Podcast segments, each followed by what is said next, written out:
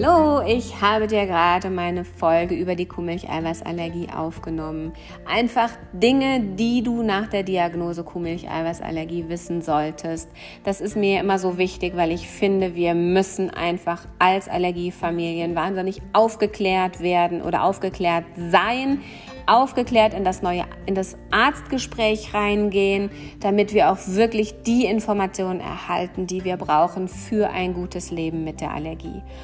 Ähm, ich habe dir die Folge aus dem Urlaub aufgenommen, das heißt, sie ist vielleicht ein bisschen holprig bei manchen Sachen. Manchmal verspreche ich mich ein bisschen, aber tatsächlich ist es so, dass ich dir hier wieder Punkte aufgenommen habe, die ich wichtig finde für das gute Leben mit der Kuhmilch-Eiweißallergie, die du auf jeden Fall beim nächsten Gespräch mit deinem Arzt abklären solltest. Ja, und dann wünsche ich dir viel Spaß bei der Folge. Wir starten direkt rein in die Folge mit über die Kuhmilch-Eiweißallergie. Du weißt, mir ist es wahnsinnig wichtig, dass bei jeglichen Allergien die Patienten selber sehr, sehr gut informiert sind über ihre Allergie wir müssen damit leben, von daher sollten wir uns gut über unsere Allergie beziehungsweise über die Allergie unserer Kinder informieren. Und genau deswegen nehme ich für dich meine Podcasts auf. Es kann sein, dass wir heute eine kleine Geräuschkulisse haben, das sage ich dir sofort am Anfang, weil ich mich nämlich noch im Urlaub befinde.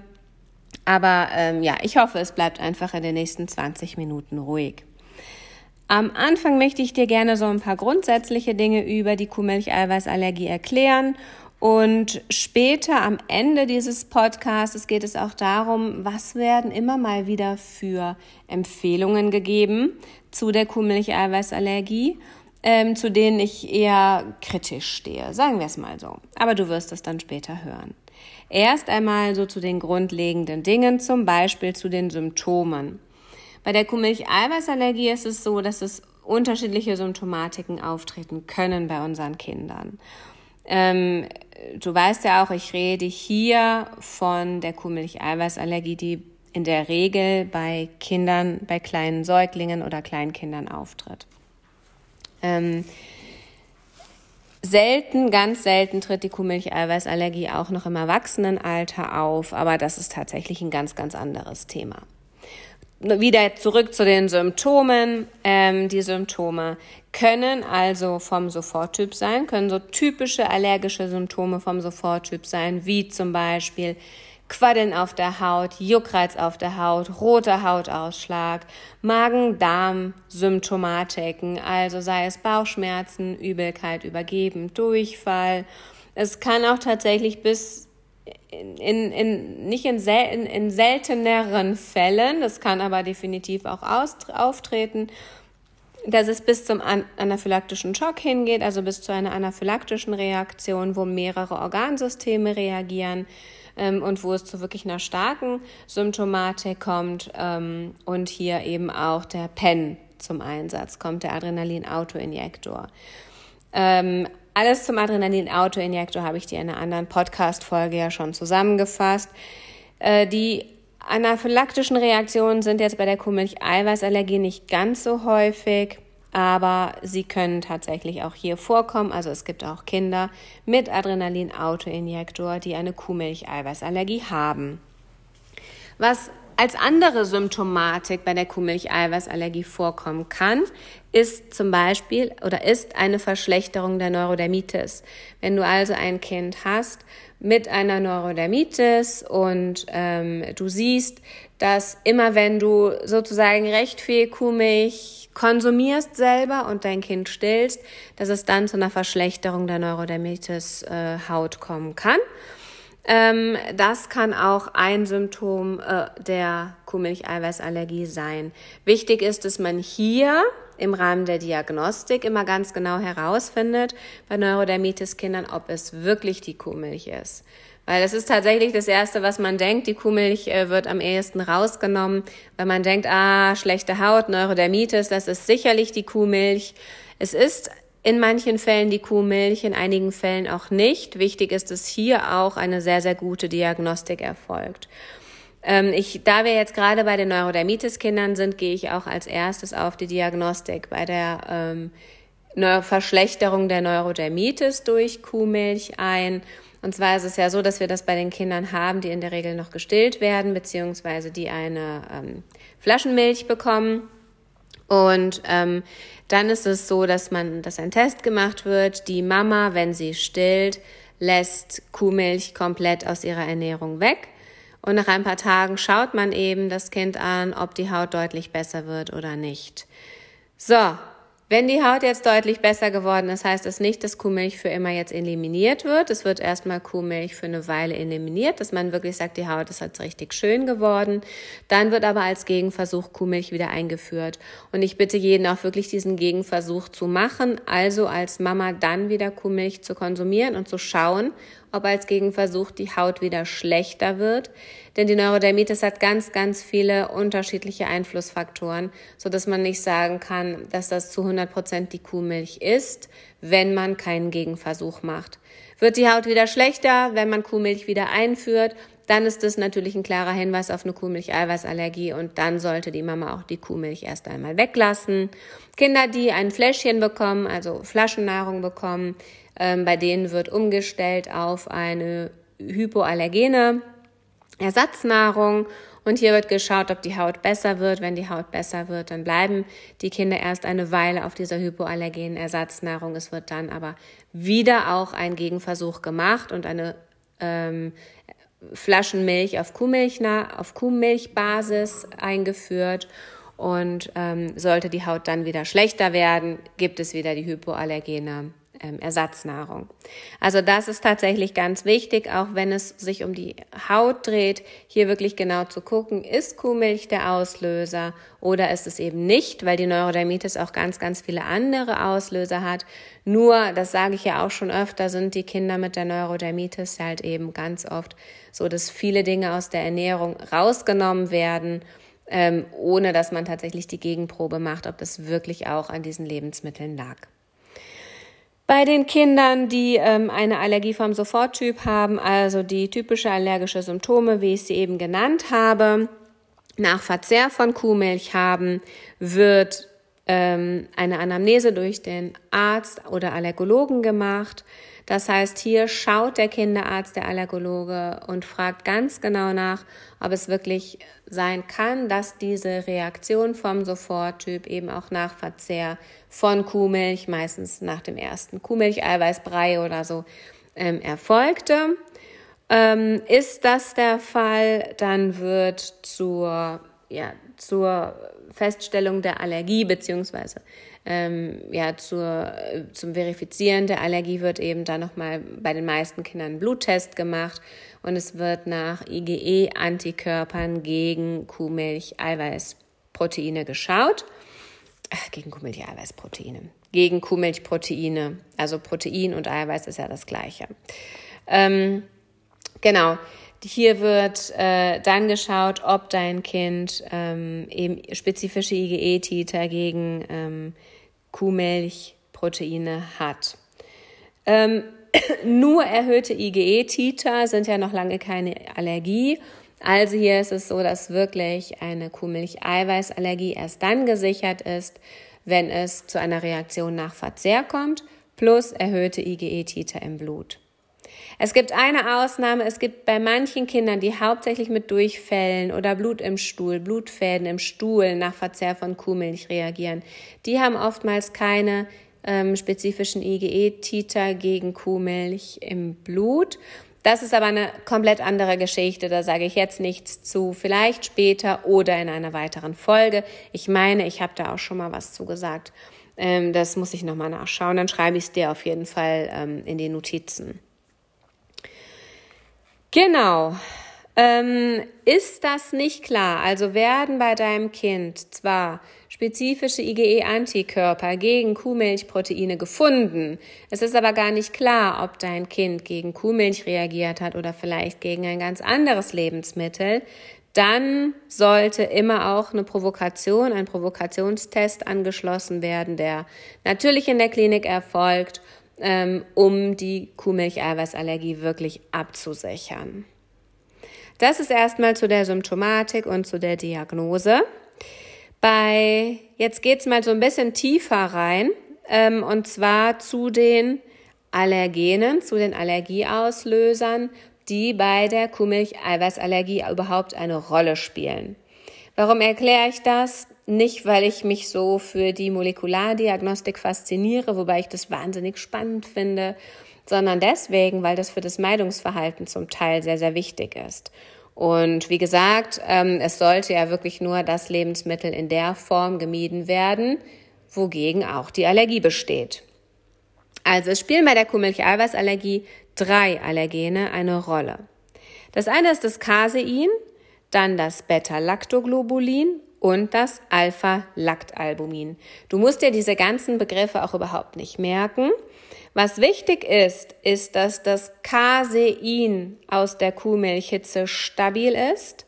Die beiden anderen Proteine, das Beta-Lactoglobulin und das, Beta und das Alpha-Lactalbumin, die sind hitzelabil. Das heißt, wenn man zum Beispiel jetzt bei einer Blutuntersuchung bei deinem Kind sieht, es besitzt nur IgE-Antikörper gegen das Beta-Lactoglobulin und das Beta und das Lakt. Ach, jetzt muss ich mich mal konzentrieren. Urlaub halt. Mein, mein Kopf ist auf Urlaub eingestellt, aber ich wollte dir die Folge trotzdem aufnehmen. Also, äh, wenn bei, einem, bei einer Blutuntersuchung herausgefunden wird, dass dein Kind ausschließlich IgE-Antikörper gegen das Beta-Lactoglobulin und das Alpha-Lactalbumin, also gegen diese beiden hitzeempfindlichen Proteine besitzt, aber keine gegen das Casein, dann bedeutet das, dass es eventuell oder wahrscheinlich sogar Kuhmilch in verbackener Form ähm, vertragen kann. Das ist immer ganz wichtig, dass du das dann auch mit dem Allergologen absprichst, weil, das habe ich ja eben schon mal gesagt, das Allergen soll nur in der Form gemieden werden, in der auch wirklich es nicht vertragen wird. Und es gibt einige Kinder, die Kuhmilch in verbackener Form vertragen. Ähm, Aufgrund einer schnelleren Toleranzentwicklung sollte die Kuhmilch dann auch in der Form gegessen werden, in der sie vertragen wird. Wie gesagt, bitte sprich das mit deinem Allergologen ab. Aus der meiner siebenjährigen Erfahrungspraxis weiß ich jetzt, dass da einige Allergologen das auch nicht von alleine ansprechen oder auch einige Kinderärzte nicht ähm, sondern dass du da tatsächlich wirklich dir mal die Blutwerte anschauen solltest, beziehungsweise ähm, du hast immer das Recht auf eine Ernährungstherapie nach Diagnose Nahrungsmittelallergie. Also schick die Blutwerte zum Ernährungsberater, buch dir einen Termin dort und ähm, besprich, besprich alle wichtigen Dinge. Ähm, die Ernährungstherapie wird von den Krankenkassen bezuschusst, beziehungsweise manche Krankenkassen zahlen sie auch komplett.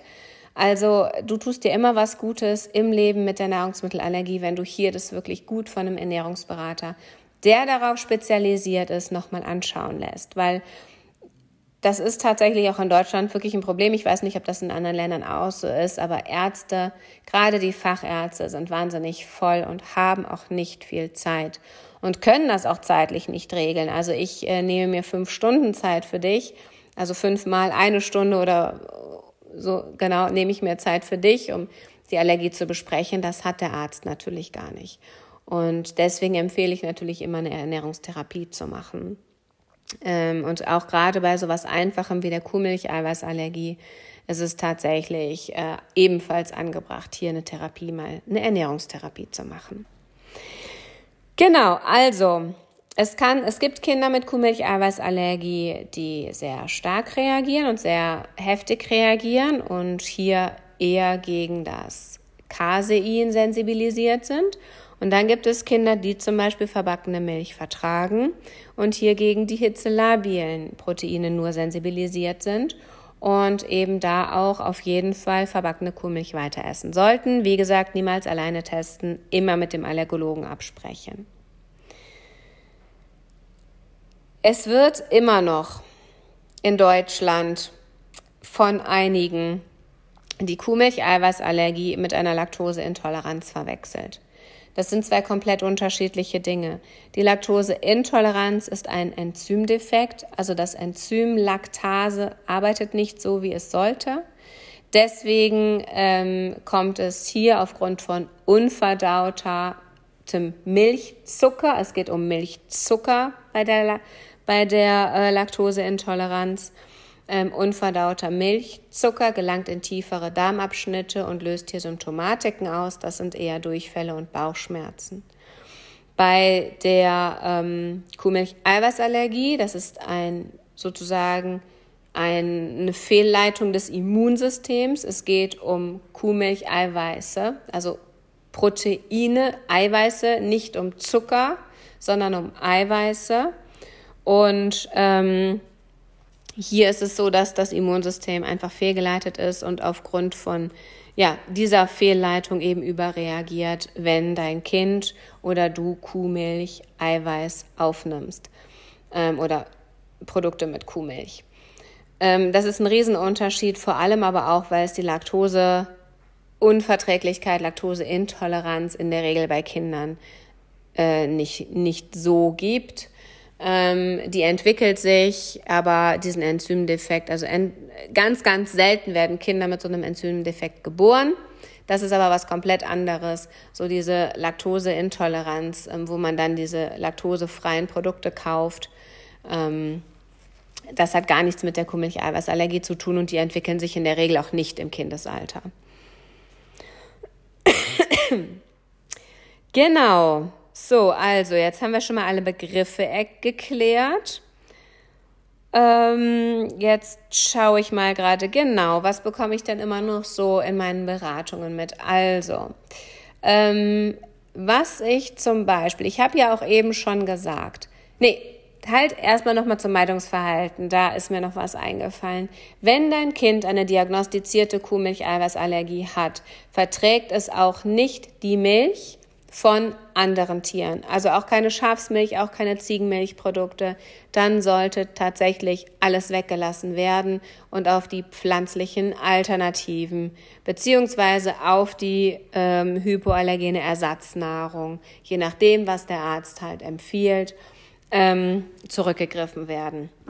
Also bei Kuhmilcheiweißallergie keine ähm, Milch von anderen Tieren. Die kann genauso eine Reaktion auslösen, weil die Proteine sich sehr ähnlich sind.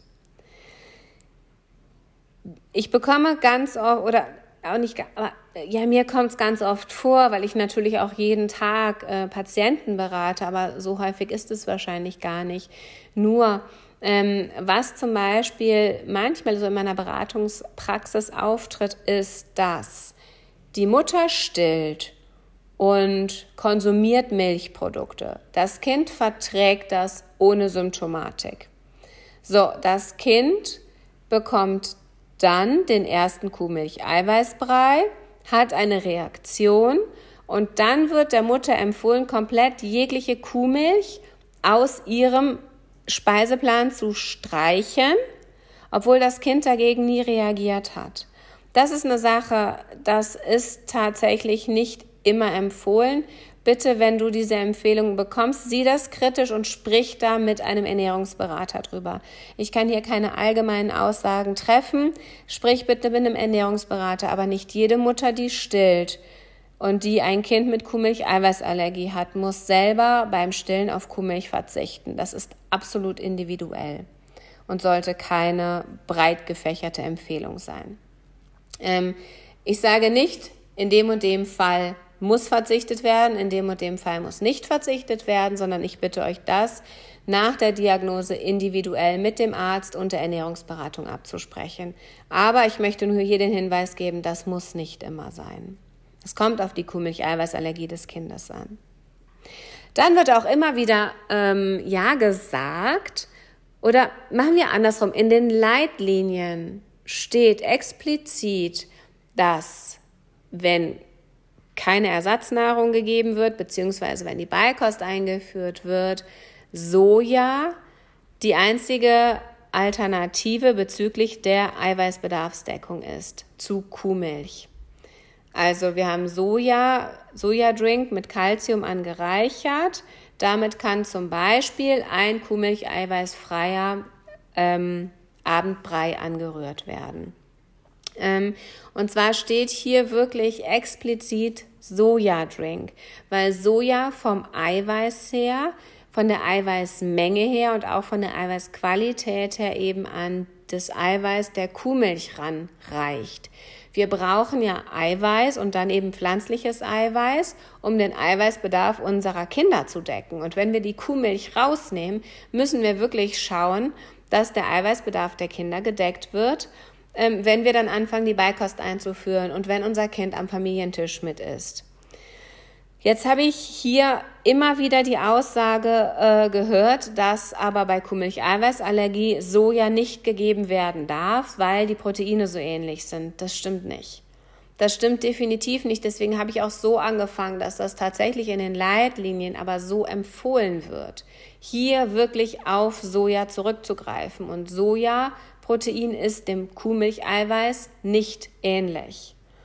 Ähm, deswegen ist nämlich das Problem, dass viele Mütter dann anfangen, nicht Soja, an Calcium angereicherten Sojadrink zu nehmen, sondern dass viele Mütter dann anfangen, so einen Mandeldrink zu verwenden oder einen Haferdrink.